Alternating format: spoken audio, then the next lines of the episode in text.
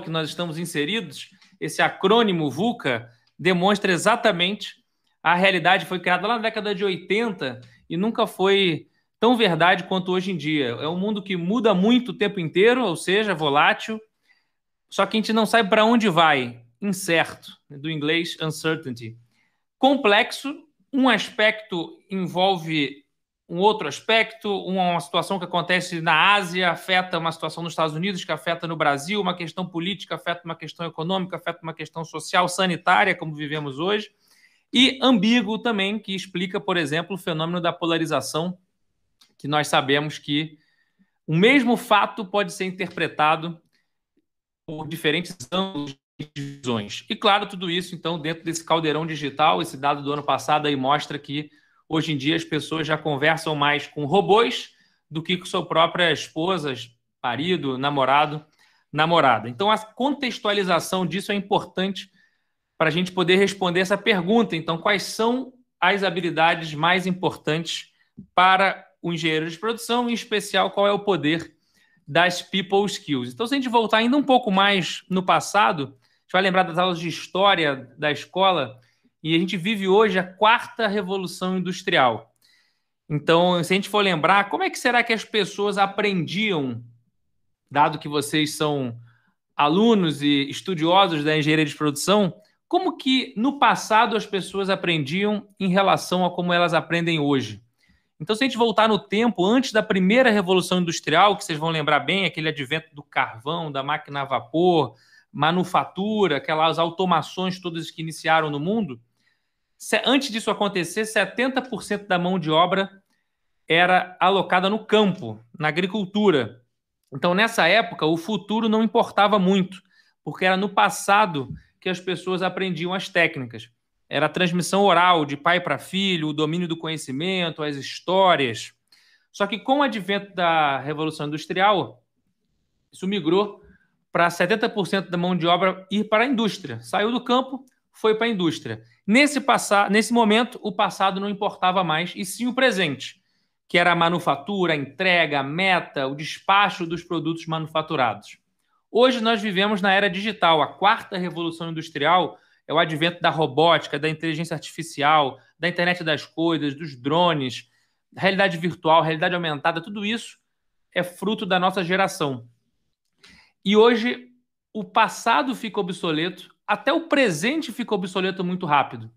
Porque o que importa efetivamente é o serviço, é a nuvem, é a ideia, o intangível, é o futuro. Então hoje nós vivemos nessa era do futuro. Só que o futuro ele sempre foi assustador. Se a gente pensar em algumas outras gerações de transição como a nossa, vamos pegar aqui um pouco lá no século XIX, 1825, tinha essa percepção de que o corpo humano não iria resistir à velocidade de 30 milhas por hora. Então, os primeiros empreendedores ferroviários tiveram que lidar com essa com esse receio, essa restrição. Logo depois, em 1878, de uma lei nos Estados Unidos que exigia que os veículos automotores tivessem três tripulantes. E essa lei Red Flag foi proposta pelos próprios donos das linhas ferroviárias. Eles estavam se sentindo ameaçados 50 anos depois do advento da tecnologia deles, tentou recorrer para regulação. Mas a gente sabe que não funciona normalmente. Em 1900, uma campanha nacional nos Estados Unidos dizia: nunca entre em um elevador automático sem operador. Então, efetivamente, você vê que existe sempre essa, esse medo, esse receio sobre a nova tecnologia que está chegando. Inclusive, a vida não está fácil para ninguém. Nessa matéria aqui no final de 2019, os próprios robôs estão perdendo seus empregos. Nesse caso da transição da fábrica da Adidas dos Estados Unidos para a Ásia. Isso eu queria chamar a atenção de um conceito muito interessante que certamente vocês, engenheiros de produção, vão se deparar cada vez mais quando estiverem, seja no estágio, seja ingressando no mercado de trabalho. Que é esse daqui, ó, é o paradoxo de Moravec. Talvez você não tenha ainda conhecido esse termo específico, mas eu vou explicar para você. Basicamente, o que era difícil passa a ser fácil, e o que era fácil passa a ser difícil. Então, para as máquinas, aquilo que era considerado difícil pelas pessoas passa a ser fácil. algoritmos, cálculos complexos, sistemas, isso tudo hoje em dia as ferramentas, os computadores fazem muito tranquilamente, o que era muito difícil para o cérebro humano. Então, o que acontece é o oposto também. Aquilo que era fácil, que a gente considerava fácil, passa a ser muito abstrato para a inteligência artificial. Por exemplo, capacidade subjetiva de entender emoção, de dar um jeitinho. Então, imagine um cenário que você tem que abrir uma porta. Se a maçaneta, a fechadura, a chave estiverem funcionando perfeitamente, a máquina, o robô, sempre vai conseguir abrir essa porta mais rápido, de forma mais eficiente, melhor do que um ser humano. Mas sabe aquela situação que você chega em casa e você não consegue abrir a porta exatamente, você precisa puxar a maçaneta, empurrar com o ombro, achar o, encaixe ideal da chave com a fechadura e aí sim a porta abre. Esse conceito de você fazer uma análise crítica imediata, flexibilidade, achar um jeitinho e abrir a porta, esse tipo de capacidade subjetiva jamais será substituída por uma máquina. Então, isso é muito interessante, porque eu recebo muito essa pergunta aqui, vindo de diversas profissões que geram esse receio também. Será que a inteligência artificial, será que esse futuro incerto vai destruir os empregos? Então, considerando esse exemplo da porta, o que eu posso dizer para vocês é que, sem dúvida, os robôs vão trazer grandes desafios para todos os tipos de profissão, para todos os tipos de profissionais e empresas.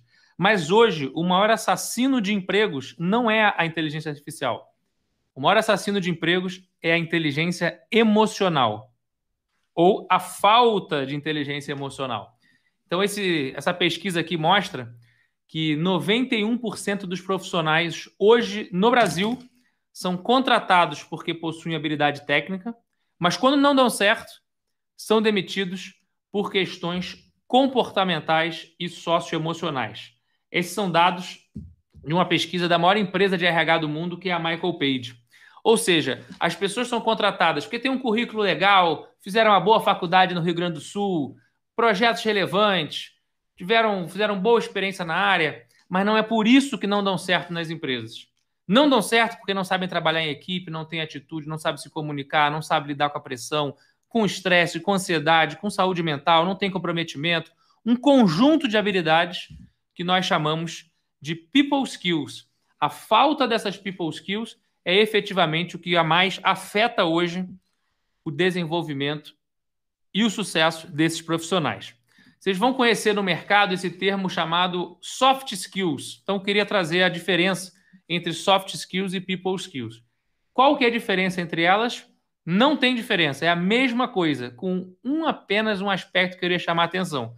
São sinônimos. A definição habilidades comportamentais e socioemocionais. Como eu dei os exemplos aqui agora: comprometimento, atitude, disciplina, resiliência, comunicação, inteligência emocional, autoconhecimento. Tem mais de 80 habilidades comportamentais e socioemocionais catalogadas. O mercado conhece mais como soft skills. E quando a gente vai ver então a tradução ao pé da letra, a tradução de soft é tudo aquilo que é mole, macio, suave. E a tradução de hard é tudo aquilo que é duro, rígido, difícil. Então, hard skills são as habilidades técnicas. Soft skills ou people skills são as habilidades comportamentais. A grande questão é que a base das habilidades técnicas são a razão. E a base das soft skills é a emoção. Ou seja, quando a gente chama a emoção de soft, nós estamos subestimando a emoção, nós estamos suprimindo as emoções nós estamos dando maior relevância à razão. Só que eu pergunto para vocês: é soft? É mole, é macio, é suave saber lidar com as suas emoções? Saber lidar com ansiedade, com estresse, com burnout, com depressão, com autoconhecimento? E a razão, que é a base das habilidades técnicas, essas vão ser cada vez mais automatizadas pelos robôs. Então, o que eu posso dizer para vocês é que as soft skills de soft não tem nada. Então, por isso que nós preferimos chamar de people skills, que são habilidades humanas, que podemos traduzir dessa forma. Aquelas que farão frente às habilidades técnicas ou aquelas habilidades da inteligência artificial. Também podemos traduzir de habilidades pessoais. E a gente divide ali entre as habilidades intrapessoais, você com você mesmo, e interpessoais, você com os demais. Mas seguindo aqui em relação ao futuro do trabalho, queria trazer mais alguns dados importantes para vocês, vocês que estão profissionais em formação, se já não estão, em breve estarão no mercado de trabalho. É importante que vocês saibam disso. Mais de um terço das competências que a maioria das profissões são requeridas hoje para, por exemplo, engenharia de, engenharia de produção, que serão relevantes até 2025, não são consideradas fundamentais hoje. Metade do que você aprendeu no primeiro ano da faculdade, inclusive peço desculpas de dar essa notícia triste para vocês, mas é a realidade. Metade do que vocês aprenderam na faculdade, na média, infelizmente não vai servir para nada até o fim da faculdade, até o quarto, quinto ano que vocês estarão fazendo engenharia de produção. E eu sou professor e sou engenheiro de produção, assim como vocês. Essa, infelizmente, é a realidade na média.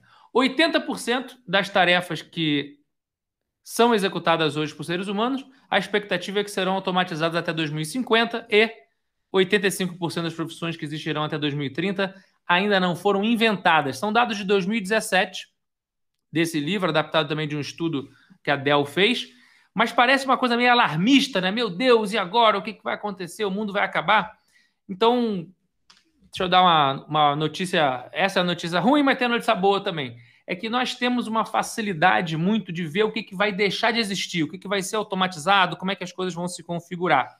Mas temos uma dificuldade de pensar no que vai ser criado. Então, vamos fazer um exercício aqui comigo.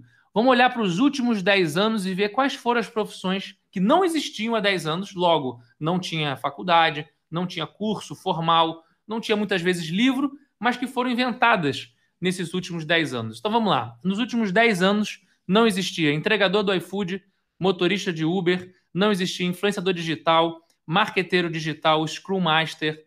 Todas essas profissões são profissões, só para dar alguns exemplos rápidos de que afetam e que estão no nosso dia a dia, muito presentes no nosso dia a dia, foram profissões que foram inventadas nos últimos 10 anos. Boa parte das profissões ligadas à tecnologia também foram inventadas ou reinventadas ou aprimoradas nesses últimos 10 anos. Então, daí a importância daquele conceito chamado lifelong learning, que é nada mais é do que o aprendizado contínuo pelo resto da vida. Porque a outra notícia para vocês é que vocês vão ter por volta de oito carreiras Alguns dizem quatro, alguns dizem seis, aproximadamente de quatro a oito carreiras na vida de vocês. Ainda mais vocês que devem ter a idade aí, eu vejo pelos meus alunos, entre 17 e 23 anos, aproximadamente, eu imagino que seja a idade de vocês. Então, repara bem, é carreira, não é cargo. Supervisor, analista, engenheiro, supervisor, gerente, diretor, não é isso. É carreira. Muito dificilmente ainda mais para uma profissão tão abrangente, e esse é um ponto positivo da engenharia de produção, vocês têm a capacidade de serem generalistas escolherem as carreiras que vocês querem seguir, porque a engenharia de produção é um curso que permite essa abrangência. Você pode trabalhar com gestão, você pode trabalhar numa indústria, você pode trabalhar no mercado financeiro, você pode trabalhar com logística, você pode abrir o seu negócio, você pode ser professor, você pode ter um leque de possibilidades porque engenharia de produção é generalista o suficiente para te permitir isso. Porém, cabe a você saber qual o caminho que você deseja. Então, a expectativa para a geração de vocês é que vocês tenham essas de quatro a oito carreiras no decorrer da vida. Então, se vocês estão hoje por volta aí de, como eu disse, 17 a 23, 24 anos, imagina que vocês vão ter pelo menos aí mais 70 anos pela frente de vida útil, ativa, talvez alguns até mais, dada a expectativa de vida. Então você vai migrar ali de engenheiro de produção, barra fotógrafo, barra chefe de cozinha, barra programador, barra professor de yoga, barra empreendedor, barra o que mais você quiser. Então não acredite que você já precisa agora saber exatamente o que vai acontecer com a sua vida pelos próximos 70 anos. Não entra nessa paranoia, porque é praticamente impossível por isso que a habilidade mais importante que nesse momento vocês precisam se desenvolver e as próprias experiências de vocês vão trazendo isso é a adaptabilidade. Vou deixar esse TED aqui, que a Natalie Frato, investidora americana, fala exatamente sobre essa people skill, sobre essa habilidade, que é a adaptabilidade. A capacidade que você tem de ter flexibilidade, de fazer uma boa leitura do ambiente que você está inserido, para então tomar melhores decisões e mudar para aquilo que seja necessário, não aceitando ficar na zona de conforto, entendendo o cenário à sua frente. Tem uma pesquisa da Talent Smart, eu gosto de trazer dados, números, pesquisas, exatamente porque nós estamos falando aqui com uma plateia de engenheiro, de engenheiro para engenheiros. Então, são aspectos intangíveis, abstratos, é a inteligência emocional, a adaptabilidade. Então, vamos colocar número, vamos colocar pesquisa, neurociência para ajudar vocês a racionalizar algo que muitas vezes é um pouco abstrato. Pesquisa da Talent Smart, ela mostrou que 58% hoje do desempenho de um profissional, desempenho de vocês na faculdade e no trabalho, no estágio, no trabalho, 58% é determinado pela sua inteligência emocional. Ou seja, em outras palavras, a inteligência racional, o quociente intelectual, a lógica, que é a base, inclusive, de um curso de engenharia, não é mais o que mais importa. Não estou dizendo que não é relevante. É relevante, é importante. Porém, já não é o número um que determina o sucesso de um profissional, mas sim a inteligência emocional. Então, vou te dar um exemplo para facilitar o entendimento em relação, por exemplo, pegar um jogo de futebol. O QI, quociente intelectual, raciocínio lógico, ele te coloca no jogo. Sem o QI, sem o raciocínio lógico, você não consegue nem entrar nesse jogo. Nesse, nessa metáfora aqui que eu estou fazendo. Não consegue nem entrar no jogo. Mas o que faz você ganhar o jogo não é mais o QI. O QI te coloca no jogo. O QE faz você ganhar o jogo. Que é o quê? O quociente emocional. É o que te faz ganhar o jogo. Mas você e eu não estamos aqui no jogo de curto prazo. Nós não queremos só ganhar o jogo. Nós queremos ganhar o campeonato. Queremos ganhar o longo prazo. O que vai fazer você ganhar o longo prazo é o QA, quociente de adaptabilidade que cada um de vocês precisa desenvolver. Então, resumidamente, o QI, quociente intelectual, te coloca no jogo. O QE, quociente emocional, faz você ganhar o jogo. E para ganhar o campeonato, é necessário o quociente de adaptabilidade. Isso nos remete a essa frase aqui, que eu gosto muito, que é a frase do Alvin Toffler, em que ele diz que os analfabetos do futuro não vão ser mais aquelas pessoas que não sabem ler ou escrever, mas sim as pessoas que não sabem aprender o, necessário, desaprender o que não for mais relevante, para então reaprender os conceitos importantes. Agora, repara bem que a chave dessa frase é a palavra desaprender. Existem muitas coisas no decorrer da nossa vida que nós aprendemos, mas em algum momento nós vamos ter que desaprender, porque a forma que nós fazíamos já não é mais a forma que vai nos levar para o próximo passo, para o próximo nível. Muitos alunos meus me perguntam: Vabo, eu terminei agora a faculdade, devo fazer uma pós, devo fazer um mestrado. Vabo, eu já tenho 3, 4, 5 anos de profissão. Qual é o curso que eu devo fazer agora? Qual é a habilidade que eu devo aprender? Então, muitas vezes, depois de 10 anos de sala de aula, tanto sala de aula, mas também liderando equipes, eu percebi que muitas vezes o que impedia que o profissional desse o próximo passo não era a falta de uma habilidade nova, mas sim uma nova forma de lidar com habilidades que ele já possuía. Então, desaprender o modo anterior para reaprender uma nova forma de lidar com